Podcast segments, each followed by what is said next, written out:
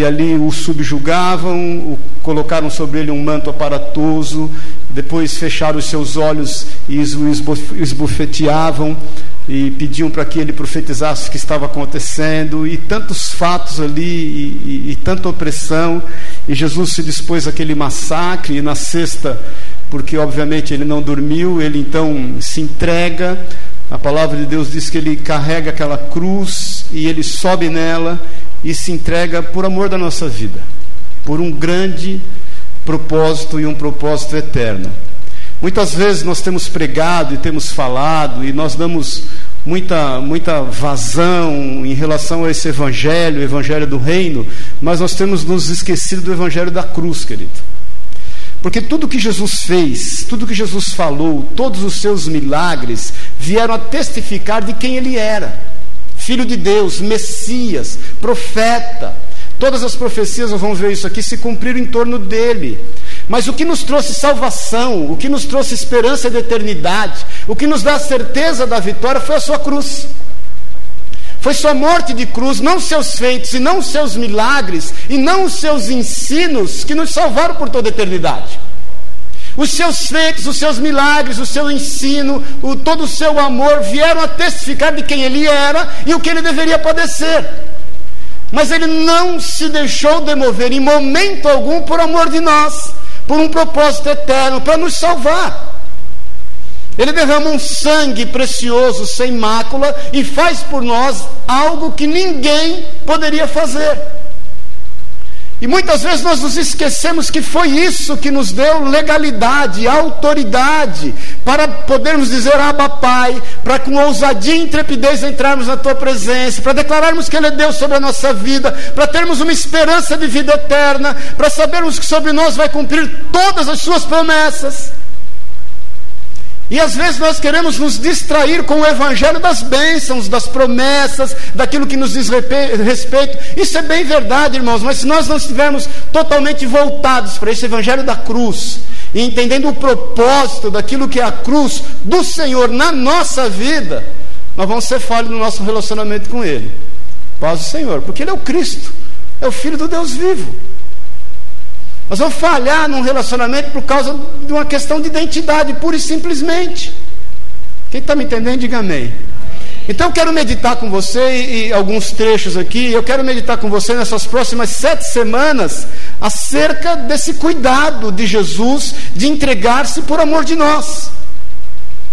Irmãos, não tem um aqui, um aqui, que o Senhor esperou com que você estivesse pedindo perdão para Ele tocar a tua vida e o teu coração. A palavra de Deus diz que o Espírito Santo do Senhor é que nos convenceu do pecado, da justiça e do juízo de Deus. Depois que você foi convencido disso e se entregou literalmente em função da morte, morte de cruz do Senhor, é que você vai arrepender-se dos seus pecados. Quando nós começamos a ter com Ele um relacionamento e começamos a entender a Sua santidade, essa santidade do Senhor é que nos constrangeu e nos constrange. É meditando sobre tudo aquilo que ele exemplarmente fez, ensinou, deixou, esse legado, após o entendimento dele ter morrido na cruz por nós, é que nos constrangeu a andar em santidade, a ter bom comportamento, a andar segundo a vontade dele. Por isso que eu te digo sempre que o Senhor tem uma aliança com a nossa fé, não é com o nosso comportamento. E nós, obviamente, temos um bom, um exemplar comportamento em função daquilo que cremos nele. Quem está vivo, diga amém. Então é isso que eu quero que a gente esteja entendendo, irmãos. Eu quero que a gente esteja meditando acerca desse evangelho de cruz, desse evangelho que nos trouxe salvação, desse evangelho que nos deu a certeza da vida eterna, desse evangelho que nos dá autoridade, desse evangelho que nos dá ousadia, desse evangelho que nos dá a intenção e o desejo de compartilhar aquilo que ele fez por nós, de nós não podermos conter as pessoas hoje, muitas vezes têm contido o evangelho porque ela tem buscado para si só uma grande bênção. E na realidade nós temos que compartilhar a grande bênção que nós já tivemos.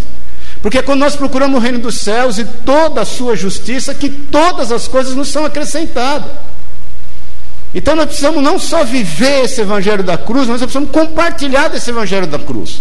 Fala para o teu irmão aí, meu irmão, Jesus morreu por amor da tua vida, da nossa vida. Pode falar para ele aí, por amor da tua e da minha vida. E nós não podemos nos calar. Que imagine você tudo quanto o Senhor enfrentou para que nós recebêssemos somente a bênção e nos calássemos. Então tá bom, tá feito, glória a Deus, aleluia. Aí é o crente do 3S, né? Ele é salvo, sentado sossegado.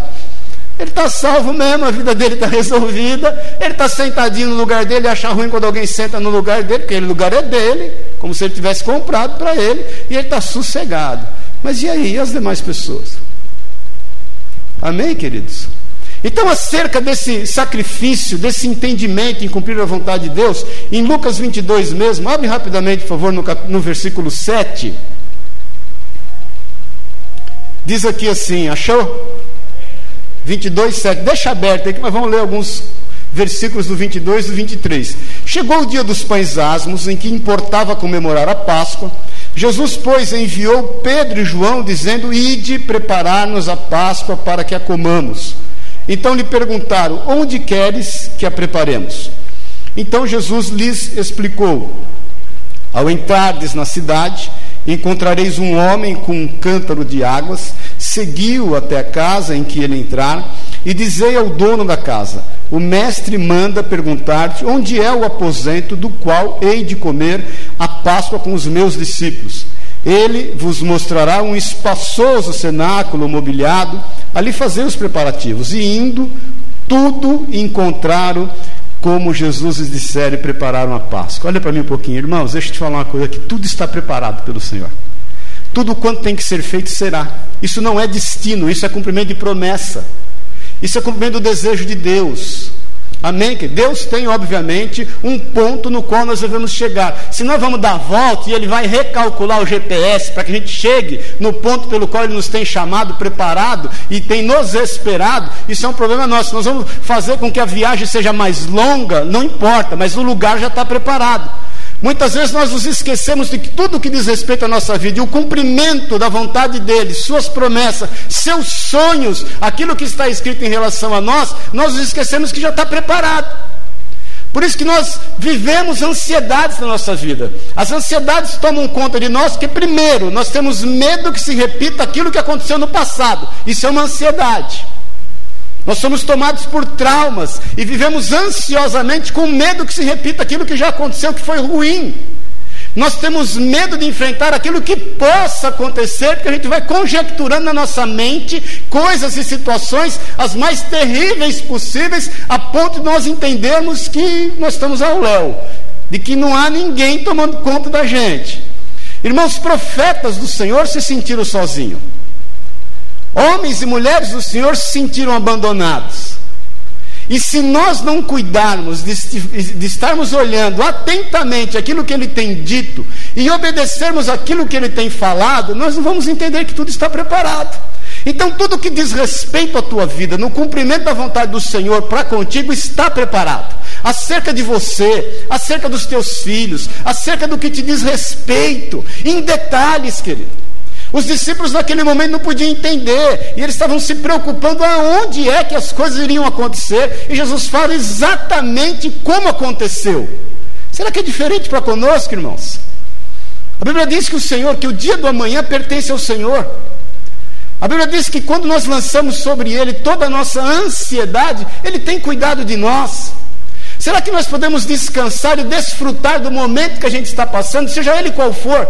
Talvez você esteja vivendo um momento de indefinições. Desfrute essas situações diante do Senhor, para você poder dizer: Senhor, ó, eu eventualmente não sei o que está acontecendo, eu não sei o que está se passando, eu não sei o que, o que vai acontecer no dia do amanhã, mas eu sei que o Senhor é comigo. Por quanto tempo nós vamos viver entendendo que Deus não está preparando todas as coisas, irmãos? Nós temos um conceito religioso e nós começamos então a traçar algumas situações e comportamentos da nossa vida com aquilo que Deus possa fazer em nós. Nós vamos falar um pouquinho sobre pecado aqui. Mas, queridos, se nós não entendermos que Deus tem preparado todas as coisas para o nosso bem, eu estava compartilhando com eles Jeremias 29, 11. O Senhor fala assim: Eu sei que pensamentos têm a vosso respeito. São pensamentos de paz, para vos conceder aquilo pelo qual vocês têm pedido. Será que a gente pode crer nisso, querido?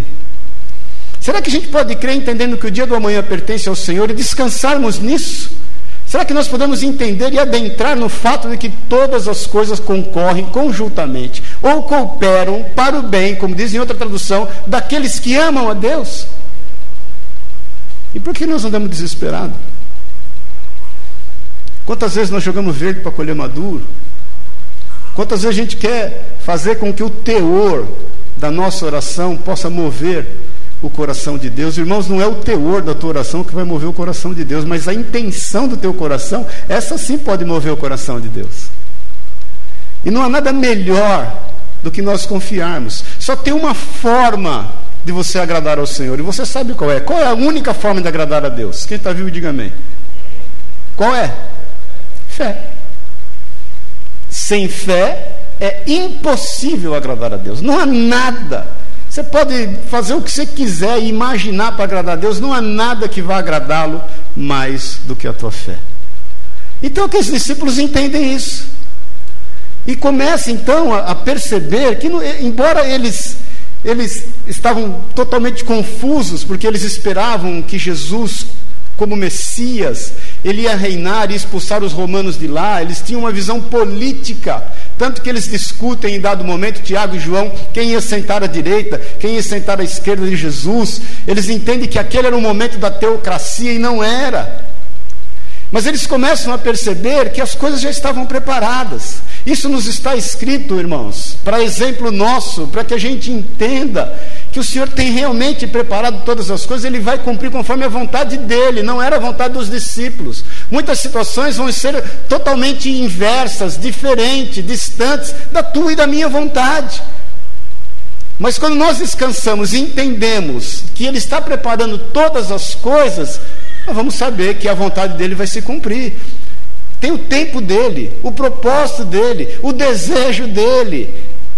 Então ele envia esses discípulos e faz conforme a sua vontade. Ainda nesse mesmo, no versículo 14, diz aí: Chegada a hora, pôs-se Jesus à mesa, ele com os apóstolos. E disse-lhes: Tenho desejado ansiosamente comer convosco esta Páscoa antes do meu sofrimento. Pois vos digo que nunca mais a comerei, até que ela se cumpra no reino de Deus. E tomando um cálice, havendo dado graças, disse: Recebe e reparti entre vós. Pois vos digo que de agora em diante não mais beberei do fruto da videira, até que venha o reino de Deus. Olha aqui para mim um pouquinho. O Senhor tem um compromisso selado quanto à nossa vida. É selado. Ele chama os discípulos, fala assim: Eu, eu tinha, eu, eu estava querendo, desejando muito esse momento, porque desse momento em diante eu vou me abster dessa ceia. Eu vou me abster do suco dessa uva. E eu vou reservar isso quando nós estivermos juntos por toda a eternidade. Irmãos, será que nós podemos crer que o Senhor se abstém por amor da nossa vida, daquilo que lhe é importante? Será que a gente pode entender que Ele tem conosco um compromisso que foi selado? Ele tem cuidado de ti sobre todas as áreas, em todos os aspectos, em todo momento. Não houve uma lágrima sua que Ele tenha desprezado. Não há uma dor tua que Ele tenha passado por cima. Não há uma situação sequer da sua vida, desde o ventre da tua mãe, que você tenha enfrentado só. Porque quando nós descansamos nessa verdade de que Ele selou conosco um compromisso, irmão, selar é bater o anel, é dar a palavra, é nós entendermos que Ele não vai falhar em momento algum, Ele nunca falhou. Não vai falhar nunca, porque não há nada demasiadamente difícil para Ele, não há impossíveis para Deus. E isso ele sela com o seu sangue, é naquela cruz que ele sela. Por isso que esse evangelho de cruz, nós temos que entender que ele selou ali com o seu sangue. Algo que reverbera por toda a nossa eternidade. Irmãos, nós lutamos para poder viver 70, 80, 90 anos. A minha avó paterna, a, a, a, mãe do meu pai, que tem três filhos, inclusive o meu pai, que morreu com 74 anos de idade, morreu com 97 anos. Ela dizia assim: estou brava com meu senhor, ela era baiana, estou brava com meu senhor, porque ele não vem me buscar, porque ela já não aguentava mais viver porque ela queria estar com o Senhor. E ela, ela fez uma exigência que ela queria ser enterrada era na terra. Ela não queria ser enterrada em urna. Ela queria ela falava assim: "A terra deu, a terra há de comer". Eu passei grandes momentos na minha vida junto dessa minha avó ouvindo as histórias da família. Então nós entendemos que o Senhor tem um compromisso selado para conosco. Nós vamos querer dar um jeito de prolongar os dias da nossa vida, e querendo prolongar os dias da nossa vida, nós temos nos esquecido de viver com qualidade esses dias que Deus nos tem proporcionado. Paz o Senhor. Os teus dias estão contados diante de Deus, querido. Paz o Senhor. Não vai ser nem antes nem depois. Vai ser no dia. O dia que chamar a senha 14. 14, opa, confere, tchau.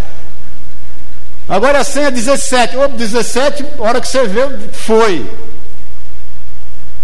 Agora, se Ele tem conosco esse compromisso selado, e se nós entendemos que nós temos que viver junto a Ele, na Sua presença, e obviamente convivendo com tudo que está ao nosso redor, o porquê que nós estamos tão desesperados e perdendo qualidade de vida? Nós não temos mais a cultura das famílias, muitas vezes, de sentarem juntas, de jantarem, de almoçarem, de conviverem, de compartilharem. Nós estamos fazendo aqui esse evento aqui para estar junto no dia 25, a gente quer estar junto, irmãos. O estar junto é extremamente importante, o poder olhar nos olhos, irmãos. A gente tem caminhado numa situação que a gente pergunta às pessoas como, ela, como elas vão e pede a Deus para que elas não respondam. Não é isso? Você, ô oh, meu irmão, oh, como vai? Você vai no elevador. Eu, quando vim de Minas para cá, a coisa que eu mais estranhei foi esse negócio de você falar bom dia para um, bom dia para o outro e o nego não te responder. Aqui em São Paulo é assim, né? Em Pouso Alegre, quando eu morei lá, bom dia, boa tarde, boa noite, todo mundo parava, conversava, tinha tempo, chegava na tua casa de sopetão, ia visitar, trazia um bolo de fubá, levava um pedaço de queijo. Aqui você, boa noite, bom dia, o cara já quer te processar por assédio. E quando você de repente você pergunta para alguém como vai, tudo bem, e a pessoa resolve contar, Senhor, tem misericórdia, Deus. Não era para ele contar, porque vai demandar tempo vai demandar relacionamento. Irmãos, Jesus selou conosco um compromisso de vida, de relacionamento, de amor, de cuidado, e nós temos aberto mão disso. Vou te fazer uma perguntinha: como tem sido a tua oração? Paz do Senhor. Paz do Senhor, irmãos. Como é que o Senhor criou todas as coisas? Quem está vivo aí, diga amém. Como que ele criou? Hã? Com a palavra. Você crê que ele tem poder? Que ele poderia criar as coisas com o poder do pensamento? Pensaria, Dini é um gênio, né? É, era Dini que balançava o nariz? Não. Era feiticeira que balançava o nariz. Por que, que ele, ele cria com a palavra, ele verbaliza? E muitas vezes a nossa oração tem sido só com o nosso pensamento. Óbvio que ele conhece teu coração, irmão. Óbvio que ele conhece teu coração. Óbvio que a Bíblia diz que antes que a palavra toque os teus lábios, ele já sabe o que você vai dizer, mas ele quer te ouvir. Paz do Senhor. Você já experimentou cumprimentar a gerente do banco quando você está precisando de dinheiro? Experimenta cumprimentar a gerente do banco quando você tem dinheiro na conta é uma coisa, quando você está precisando de dinheiro é outra. Que o cara te cumprimenta e não olha para você. Ele, você dá a mão, ele dá a mão. Ô Maria, vê lá aquele fax, se chegou o e-mail. Pois não? É, viu, Maria? No, aquele telefone, já já eu vou aqui é rápido. Aqui eu resolvo rápido. Qual tem sido o nosso nível de envolvimento? O quanto a gente tem verbalizado que o amamos? De poder dizer, Jesus, eu te amo, Senhor, eu, eu quero mais de ti. Porque se Ele criou todas as coisas com o poder da Sua palavra, nós temos conversado é pouco demais com Ele. Muitas vezes a nossa oração é aquela, Senhor, Tu sabes. E glória a Deus, aleluia, tá bom demais, o senhor sabe, não preciso falar, o senhor sabe, estou meio estressado. Quando eu estou estressado, não gosto de falar. Estou estressado, não gosto de conversar muito, mas ainda bem que o Senhor conhece meu coração. Ele selou conosco um compromisso, amigos, de cruz de cruz, de sangue. E nós nem disposição para conversarmos às vezes não temos. Porque temos perdido qualidade de vida em todos os aspectos da nossa vida. Se preocupando em como nós vamos viver melhor. Paz o Senhor, irmãos. Pedimos tanto a Deus família, não pedimos filhos e família? E temos desfrutado? Quem está vivo aqui, diga amém. Podemos falar a verdade aqui, né? Eu conheço irmão e irmã aqui, eu fiz parte, quantos casamentos eu já fiz, que orou tanto, clamou pela misericórdia de Deus para ter um homem ou uma mulher na vida. E quando tem, passou dois, três anos de casado, só o sangue de Jesus. A gente tem que ir lá apagar incêndio, porque. Qual o nosso nível de relacionamento? O entendimento da cruz faz com que a gente perceba, queridos, definitivamente que ele tem um compromisso selado. Ele fala com os discípulos: é o seguinte, eu, eu vou me abster disso agora, porque eu sei que um dia nós estaremos juntos para tomá-lo. Eu vou me abster disso agora porque eu tenho plena convicção, eu tenho plena certeza que um dia nós estaremos juntos e eu vou ceiar com vocês juntos, na consumação de todas as coisas. Você leu isso aí? Vou ler de novo para você aqui, ó. Pois vos digo no versículo 18 que de agora em diante não beberei do fruto da videira até que venha o reino de Deus.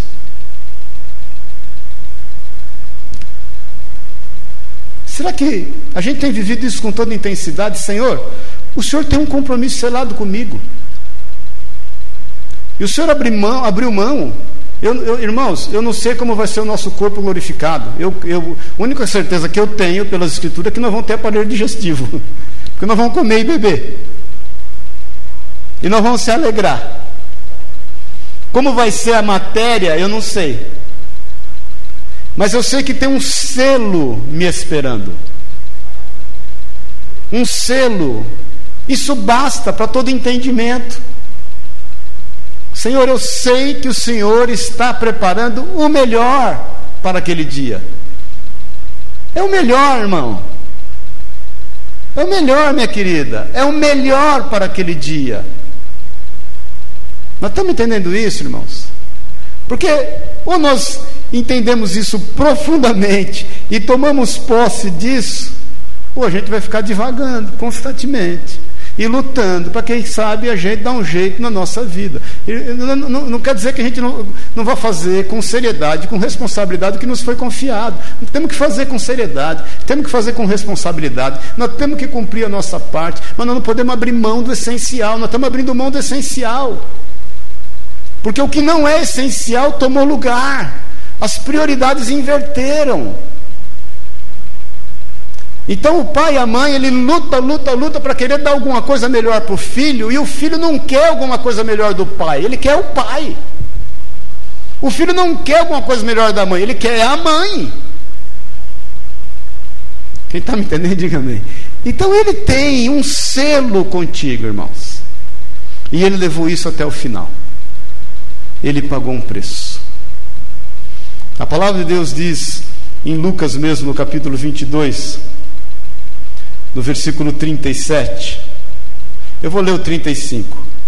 A seguir, depois, irmãos, eu estou pulando alguma coisa aqui, depois você vai entender que nós vamos, nós vamos depois é, meditar nisso tudo aqui, mas no versículo 35 ele diz, diz assim: A seguir, Jesus lhe perguntou: Quando vos mandei sem bolsa, sem alforge, sem sandálias, faltou-vos porventura alguma coisa? O que, que eles disseram? Nada, nunca faltou nada. Então lhes disse: Agora, porém, quem tem bolsa, tome-a, como também o alforje, e o que não tem espada, venda sua capa e compre uma. Versículo 37: Pois vos digo que importa que se cumpra em mim o que está escrito. Ele foi contado com os malfeitores, porque o que a mim se refere está sendo cumprido. Então lhe disseram: Senhor, eis aqui duas espadas. Ele respondeu: Basta. Ele responde: Basta, porque os discípulos não entendem nada. Eles, naquele momento, entendiam que eles tinham que lançar a mão de espada, é tudo que o Senhor não queria que eles fizessem. Mas queria que eles entendessem que esse evangelho de cruz teria que ser pregado. Porque foi nessa cruz que o Senhor tomou, sobre si as minhas e as tuas dores e trouxe o cumprimento de toda a palavra profética. Ele cita aqui um versículo de Isaías 53, se eu não me engano, no versículo 10 ou 11. Então Jesus traz sobre si o cumprimento de toda a profecia acerca de si. Se ele traz o cumprimento da profecia acerca de si, será que ele não traz o cumprimento da profecia acerca de nós? ou acerca da nossa relação com Ele. Porque o Evangelho da Cruz nos remete a cumprimento de palavra, nos remete a cumprimento de promessa, nos remete a cumprimento de, de, do desejo de Deus, ainda que nós não entendamos, e ainda que tenha lhe custado o domínio sobre a alma. Porque Jesus está lá no Getsemane, e você sabe disso, e ele declara: Senhor, que não seja, não seja feita a minha vontade, mas a tua. E eu já compartilhei isso com você, e eu quero te lembrar de novo que eu tenho plena convicção que o Senhor não estava com medo de enfrentar a morte. E não havia no coração dele nenhum medo, mas havia no coração dele um sentimento de que ele iria passar aquilo por amor de mim e de ti sozinho.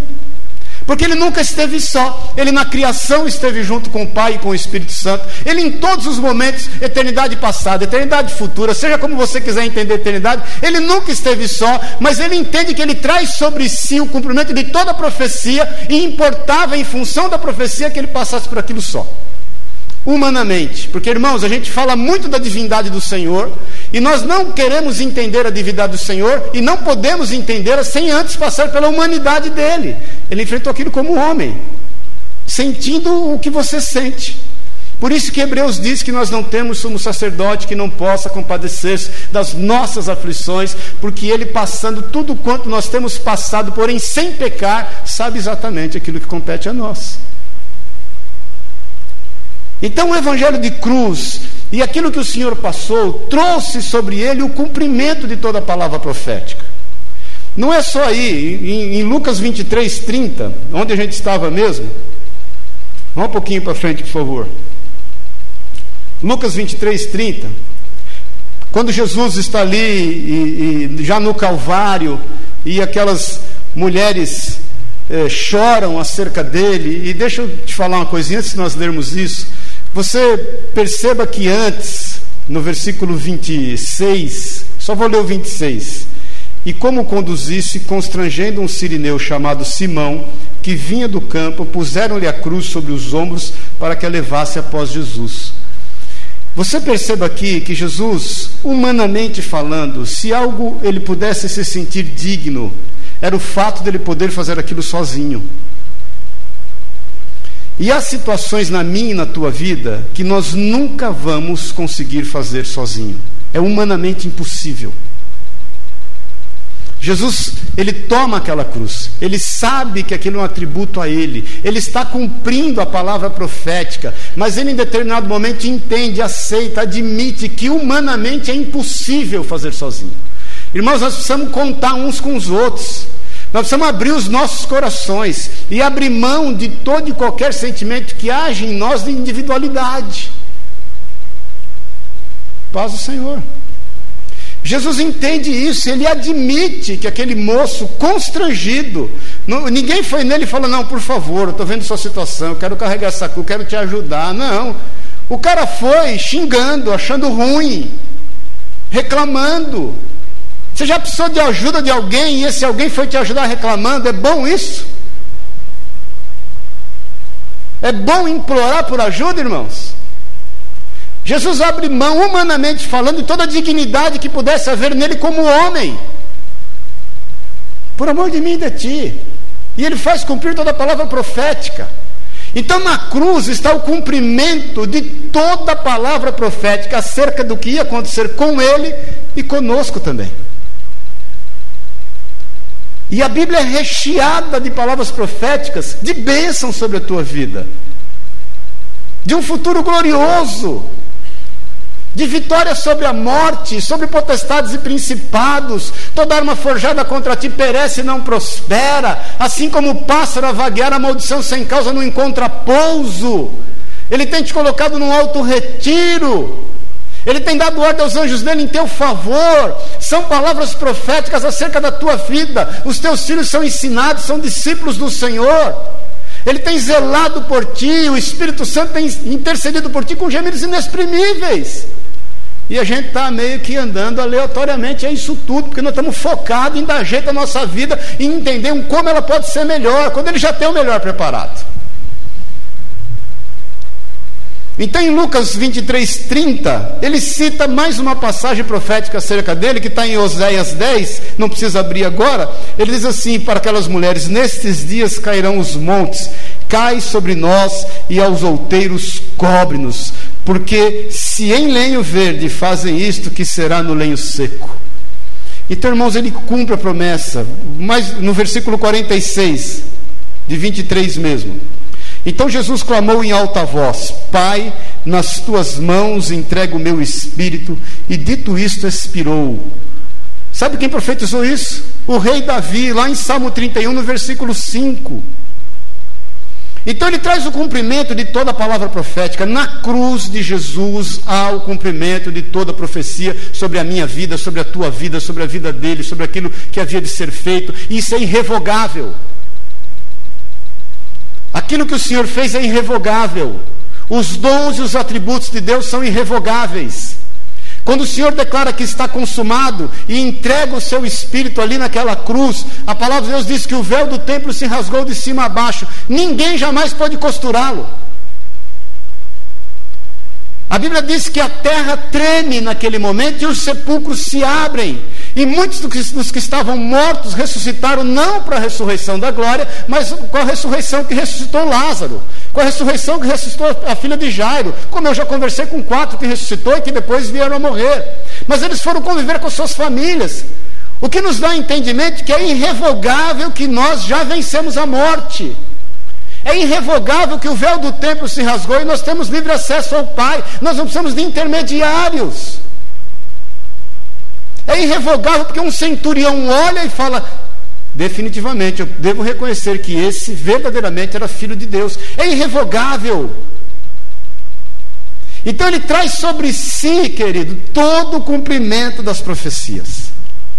E se nós entendermos isso acerca do que diz respeito da nossa vida, nós vamos andar como aqueles que temem, servem e amam ao Senhor, porque a profecia sobre nós já foi cumprida e há de se cumprir todas. Todas. Sabe o que está faltando para nós? Termos entendimento e conhecimento dessa palavra. Sabermos a dimensão exata da autoridade dessa escritura. Eu sempre digo para você, irmão, você tem lá o teu imóvel, você tem a escritura dele, não tem? Tem ou não tem escritura do teu imóvel? Você não, não, se você comprou um apartamento de 110 metros, se o cara te entregar 102, você vai achar ruim, não vai? Você já mediu a laje? Já fez isso? Não? Quando você compra apartamento, não é normal, não sei se você já passou por isso, de vassoura, que chama, no, no, no, interior fala muito isso. Ah, faz a metragem de vassoura. Ou seja, é aquilo que tem a área útil exata do apartamento, independente das divisões que tem dentro. Seja por um acaso, isso é normal quando você compra terreno. Você compra um lote lá de 240 metros, você vai lá bater o metro lá para ver se tem os 240. Porque se o cara roubou um metro para trás, um metro para o lado, um metro para o outro lado, você já perdeu um tanto. Se, se, o cara tirou um metro do lado e ele tem 20 de profundidade, você já perdeu 20 metros. Agora, às vezes, no apartamento, tem gente que não faz. Se a construtora foi lá e falou que você comprou 164 metros de apartamento, você mediu para ver se tem 164? Paz do Senhor. Mediu ou não mediu, irmão? Quem está vivo, diga amém. Mediu não. Tinha que medir. E o que a Escritura diz ao nosso respeito? Agora, se você medir não tiver, você vai reclamar e vai ganhar. Agora, aquilo que está escrito, se não se cumpriu sobre a tua vida, e Satanás está te roubando acerca dos teus direitos adquiridos nessa cruz, porque ele traz o cumprimento de toda profecia de forma irrevogável sobre a nossa vida, você está sendo roubado. Se nós não fizermos um paralelo no que diz respeito à Bíblia, acerca dos nossos filhos, acerca dos nossos negócios, acerca da nossa vida, acerca do direito conquistado por, por Jesus na cruz do Calvário, por amor da nossa vida, nós estamos abrindo mão, irmãos. Por isso que Jesus fala: o meu povo perece. Por conta de que meu povo perece? Por falta de entendimento por não conhecer as Escrituras. Então nós às vezes estamos distraídos em querer viver as consequências do Evangelho da cruz e nos esquecendo do Evangelho da cruz. Eu tenho orado, Deus, eu não sei o que aconteceu nessa Páscoa, algo novo aconteceu no meu coração. Depois de 37 anos de crente, depois de 54 anos de idade, eu, eu faço aniversário 2 de abril, né? Foi logo depois do meu aniversário, eu nasci no domingo de Páscoa. E eu, Senhor, alguma coisa diferente aconteceu no meu coração. Alguma coisa diferente aconteceu na minha vida. E o que tem me levado, queridos, a refletir muito acerca dessa cruz, dessa morte de cruz, desse sangue derramado, dessa ressurreição, do poder e da autoridade. Então Jesus trouxe naquela cruz o cumprimento da profecia toda sobre a tua vida. Tudo que foi falado, tudo vai se cumprir. A palavra de Deus diz que não, não teve uma palavra proferida pela boca de Moisés, dirigida por Deus, que não tenha sido cumprida. A palavra de Deus diz que o Senhor vela por essa palavra de dia e de noite para que ela se cumpra.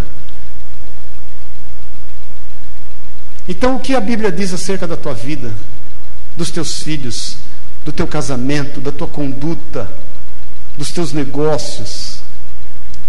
Você sabe, procura saber porque ela vai se cumprir. Mais ainda, irmãos, naquela cruz, Jesus venceu o pecado. O apóstolo Paulo fala que ainda nós não vencemos e não resistimos o pecado até o sangue. O pecado gera a maior letargia da nossa vida. Nós muitas vezes não temos vivido uma vida segundo aquilo que é o desejo e a vontade de Deus, porque nós nos esquecemos que aquele sacrifício de Jesus foi para vencer o pecado. E nós muitas vezes não temos vencido o pecado porque nós temos nos esquecido do quão difícil foi, humanamente falando, aquilo que Jesus enfrentou, por amor de mim e de ti. Então o pecado, ele tira a racionalidade. Irmãos, o pecado faz com que a gente fique tão, fique tão obtuso em relação àquilo que são os desejos, dos nossos corações, as inclinações da nossa carne, da nossa alma, que nós deixamos de pensar como devemos. As pessoas vivem hoje aí no mundo como animais. O animal tem corpo e tem alma. Não é isso? Ele não é racional. Ele age por instinto. Ele age por intuição. Você já participou e viu alguém brigando no trânsito? Eu sei que você não briga no trânsito. Mas eu conheço gente que briga no trânsito. Eu conheço gente que xinga o outro no trânsito. Eu sei que você não faz isso.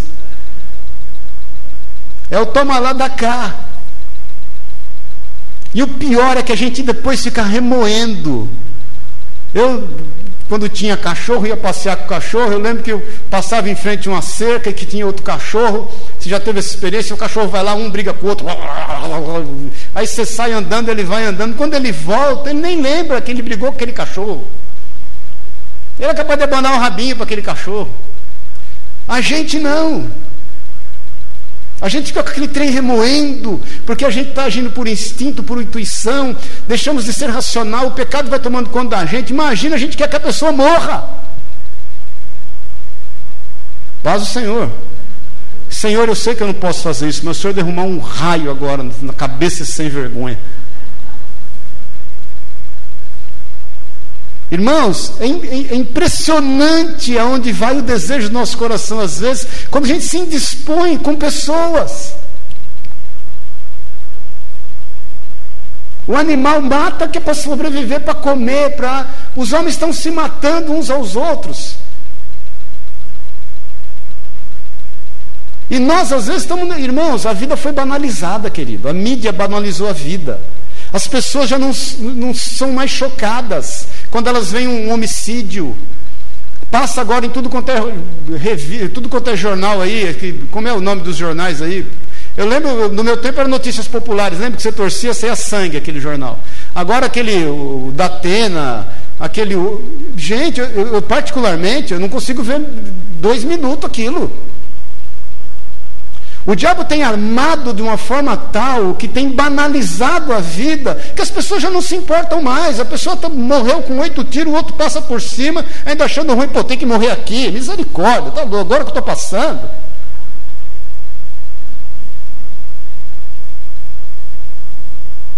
Paz do Senhor, irmãos. Então o pecado tira o raciocínio. O pecado faz com que a gente esqueça que somos criaturas de Deus, criados por Ele a sua imagem e semelhança, de que nós temos um compromisso com toda a criação.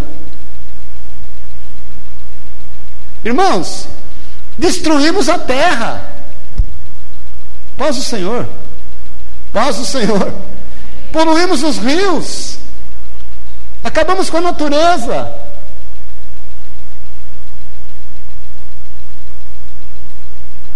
O Senhor trouxe a vitória sobre o pecado. Sempre há tempo de conscientização. Sempre há tempo de nós buscarmos ao Senhor e falar: Senhor, aquela que é a oração de Davi, lá no Salmo 51, que é o Salmo do arrependimento, renove em mim o espírito reto. Renove em mim o espírito reto. Então, meu irmão, em nome de Jesus, foi quando Davi olha, ora para o Senhor e fala: Senhor, me visita no interior, me mostra aquilo que está errado dentro de mim. Jesus trouxe sobre si todo o nosso pecado, toda a maldição, e ele venceu, para que nós também sejamos vencedores. Porque o pecado tira o raciocínio, o pecado produz retrocesso. Você está numa caminhada com o Senhor, você está de fé em fé, de bênção em bênção, de glória em glória. O diabo vai fazer de um jeito para você cair, para você pecar, para você errar, para você sair fora do centro da vontade de Deus, vai gerar um retrocesso na tua vida. E se nós não entendermos o propósito de cruz, de vitória sobre o pecado, nós vamos achar que a, a, vida é normal. É normal hoje o cara adulterar, é normal a mulher adulterar, é normal o jovem fornicar, é normal dar uma roubadinha. Afinal de contas, todo mundo aqui rouba. Outro dia me passaram um, um, um vídeo de um cara que foi. Quem que me passou? Não sei se foi o Adriano, foi o Zeca que passou um cara, ele foi pego numa estrada aqui, ele tem um Monza, pensa no Monza velho, detonado, estragado, cheio de maço de cigarro. Mas cheio de maço de cigarro para tudo quanto era lado, maço porta-malas. O, ba o, banco dele, ele estava sentadinho aqui, maço de cigarro, maço de cigarro, maço. A polícia parou o cara, meu irmão, o que, que, é isso? Aí o, o, aparece o policial perguntando, o que, que é isso? Ele foi para consumo próprio. Rapaz, consumo próprio, é, eu resolvi comprar para o resto da vida. Você não pita, não? Falou para o guarda. Eu pito. Você não pita. Eu comprei para o resto da vida esse negócio de ir, comprar, voltar para casa. Eu já comprei para a vida toda. E você vai perguntar para ele, ele tem plena convicção que ele está certo. Irmãos, nós trabalhamos muito com recuperação de meninos de rua lá, de vivência de rua em Pouso Alegre. Começamos com 40. E aí, depois dos 40, 16, depois 8, esses oito nós tínhamos a guarda deles, eu e a Sueli. E as crianças, meus filhos, imagina, a Priscila nem sabia o que estava acontecendo, o Pedro, o Davi. Os moleques dormiam lá no quarto deles, da Priscila não, mas do Pedro e do Davi, dormiam lá com eles. Oito, que a gente de sexta-feira trazia para nossa casa, de segunda até sexta eles dormiam na casa lá, que nós abrimos lá, tinha um pai ou uma mãe social, mas eles queriam estar com a gente, queriam estar junto com a gente. Então a gente trazia para casa na sexta-noite, e eles ficavam lá até segunda, e eles oravam para fechar a casa lá, para ficar em casa direto. Mas eh, o Davi, uma vez, a professora, a diretora da escola lá onde ele estudava, chamou a Sueli e falou: Ô Sueli, deixa eu perguntar para você, quantos filhos você tem, realmente? Quantos você tem? Não, tenho quatro. Por quê? Ah, porque o Davi falou que tem doze. Porque na cabeça dele, os oito eram irmãos dele. Eram irmãos dele. Então, até que ponto nós estamos abertos, queridos, para promover aquilo que o Senhor tem feito na nossa vida? O que não faltava era a gente sentenciando a gente. Sabe qual era o maior problema com os meninos da Casa Lá? Vou te contar qual era o maior problema. Era a igreja aceitá-los. Era uma tribulação. Sabe por quê? Eles queriam, os meninos da Casa Lar não podiam fazer isso na cadeira. Tá vendo? Da igreja, estou falando da igreja. Não estou falando de gente de fora, da igreja. Tá vendo? Tirou a cadeira do lugar. Eu falei, meu irmão, teu filho é oito, oito mil vezes pior do que essa criança aqui. A gente tem que fazer reuniões constantes com as pessoas da igreja para poder aceitar aqueles meninos que nós tiramos da rua. E hoje a maioria já é casado, pai de família, glória a Deus. O pai de um deles queria me matar porque disse que eu roubei o filho dele. Ele e a mãe estavam, ele e a mulher estavam presos por tráfico. E aí começou, e ele, o menino, o Jorge, o nome dele, ele era usado para ser é, tráfico, para tráfico de drogas, para cavalinho, sei lá como chama lá, cavalo, mula, mula, é parecido. E E aí, quando o pai saiu, ele, não sei, teve um habeas corpus, sei lá o que aconteceu, ele começou a esparramar na cidade que ia me matar, ia me matar, ia me matar, ia me matar. Falei, vou lá falar com o cara. Aí chamei um diácono na igreja, vamos ali fazer uma visita. Ele falou, onde é? Vamos lá, lá você vai ficar sabendo. Vem comigo. Vem embora. Aí fui bater na casa do homem lá, abriu, parecia um maguilo. Era um maguilo, cara, era um maguilo. Mesmo jeito de falar, mesmo tamanho. Aí ele falou, pois não. Eu falei, eu sou o Maurício. Que Maurício? Aquele que o senhor falou que vai matar, porque eu estou criando seu filho, estou cuidando dele, estou pagando as contas dele. Pus ele no melhor colégio, no colégio de todos os meus filhos, consegui bolsa, o senhor falou que vai me matar. Eu vim aqui resolver a fatura. Que eu olho para o lado e não vi o diácono mais. Sumiu. Ué, cadê o diácono?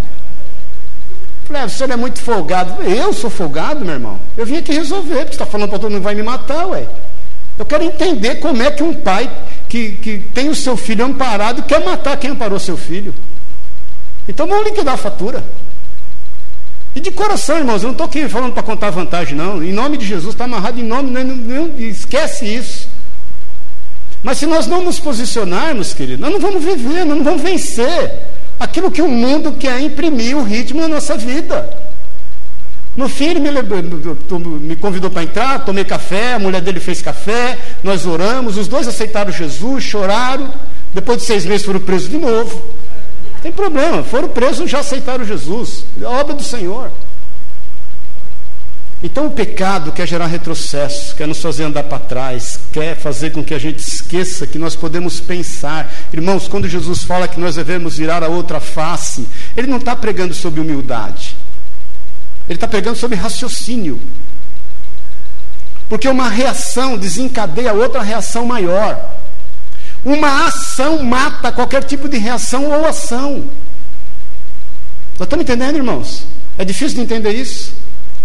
Porque quando nós reagimos, nós pegamos e, e, e, incitamos a outra parte a exercer sobre nós uma força maior. Quando nós raciocinamos, nós agimos de forma diferente, nós não reagimos. Nós saímos daquela, daquele contexto e agimos de forma isolada. Então Jesus venceu na cruz o pecado, para que em nós não houvesse retrocesso. Amém, querido? Para que em nós não houvesse perda de raciocínio. Mais ainda, o pecado é contagioso. Paz do Senhor aquele toquinho lá, o que, que você acha? Aí o outro fala: tem alguém olhando? Eu acho que não. Só mais uma vez. Paz do Senhor, irmãos. O pecado contagia. E vou te contar uma coisa: contagia a sua casa, contagia seus filhos. Eu atendi uma irmã uma vez, já falei isso acho que para você aqui que ela estava desesperada porque pegou o filho mentindo e mentindo muito. Eu ouvi, já conheci a história da irmã. Falei, irmã, eu falar uma coisa aqui, chama teu marido, vamos conversar junto. Aí veio o marido na outra terça, sei lá. Queria falar com vocês aqui. O menino está mentindo, está mentindo muito, tá, aprendeu com vocês. Porque o telefone toca na tua casa, você manda dizer que não está. Porque o cobrador vai bater na tua porta, você manda dizer que não está. Porque você manda ele para a escola atrasado e inventa uma mentira. É lá que ele aprendeu a mentir. Então o pecado, gente, ele contagia. Cuidado com aquilo que você está vendo na tua. Eu não sou contra a TV. Estava falando com a irmã aqui, embora me converti na Assembleia de Deus. Sempre fui a favor de TV, me converti na Assembleia de Deus quando TV era o demônio em, em, em forma de um aparelho eletrodoméstico. A, a Ruth é desse, desse, desse ramo, né? desse tempo. Desse tempo não, que ela é bem mais nova, né, Ruth? Vamos, vamos expor a Ruth aqui. Mas, queridos, cuidado com o que você vê. Eu, eu falei para vocês que eu estava um dia de bobeira, de como é difícil que tem eu ficar em casa ver TV. Mas calhou daquele dia eu estar em casa e assistir o primeiro capítulo de Babilônia dessa novela. Eu passei mal, mal, de ficar mal. De um negócio aqui, eu falei, Senhor, não é possível um negócio desse. Queridos, o mundo está rejeitando essa novela. O mundo está rejeitando. Qualquer pessoa, por mais pior que ela seja, ela está rejeitando essa novela. E às vezes nós estamos engolindo algumas coisas. Então vamos continuar aqui, para não vamos encerrar já em nome de Jesus. Outra coisa, o pecado, sabe o que ele faz? Ele atrai maldição. Paz o Senhor. Jesus venceu, ele, ele se fez maldito por amor de ti. Por que, que você vai voltar a querer maldição sobre a tua vida? Mas, ele produz um formalismo religioso. Porque já que a gente não vence o pecado com atitude, nós vamos tentar agradar a Deus de outra forma, sem que a gente creia. Mas, vou correr aqui, ele quebra a comunhão com Deus. Então Jesus não só venceu na cruz o pecado, mas Jesus venceu Satanás na cruz. Irmãos, nós temos dois grandes inimigos, dois. Um já está vencido, que é Satanás. Já foi vencido, querido. Ele é uma mente milenar, ele é bom de marketing, ele sabe exatamente o que nós vamos às vezes fazer por causa das nossas atitudes, não por causa dos nossos pensamentos, que ele não é onisciente. Mas se alguém escrever um livro, O Corpo Fala, imagine o que o diabo sabe acerca das nossas atitudes, do jeito que a gente olha, do jeito que a gente se comporta. Mas ele é vencido. O outro grande inimigo somos nós. Esse nós precisamos vencer todo dia, toda hora, todo minuto. Jesus venceu Satanás na cruz. Para finalizar, só mais dois. Jesus destronou na cruz a nossa natureza adâmica, essa, essa, esse desejo de pecar. Isso pode ser contido, queridos. Por isso que o apóstolo Paulo fala que nós ainda não resistimos até o sangue. Andar em santidade diante de Deus não é se internar num quarto, num canto, num monastério, não. E andar em santidade diante de Deus é andar separado do mundo.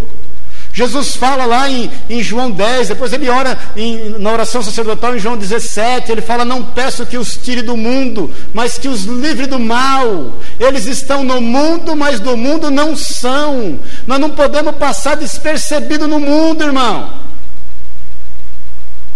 Se ninguém ainda descobriu que você é crente, e eu falo crente com toda a autoridade da palavra, tem alguma coisa errada. Se, se ninguém do, do teu convívio social, do meio que você trabalha, na tua família, conseguiu perceber que você é um cristão, uma cristã, tem alguma coisa errada, está passando despercebido. Nós não podemos passar despercebido. Nós somos sal da terra, nós somos luz do mundo, o negócio é sério, gente. Cristianismo não é um modismo. Paz o Senhor. Cristianismo é um modo de vida. É uma maneira de viver. Nós não precisamos falar de Cristo para expressar Cristo. Mais uma vez eu te falo aquilo que Agostinho falava, eu repito sempre: vá e pregue o Evangelho, se necessário você fala. Você não precisa falar, você só precisa ser.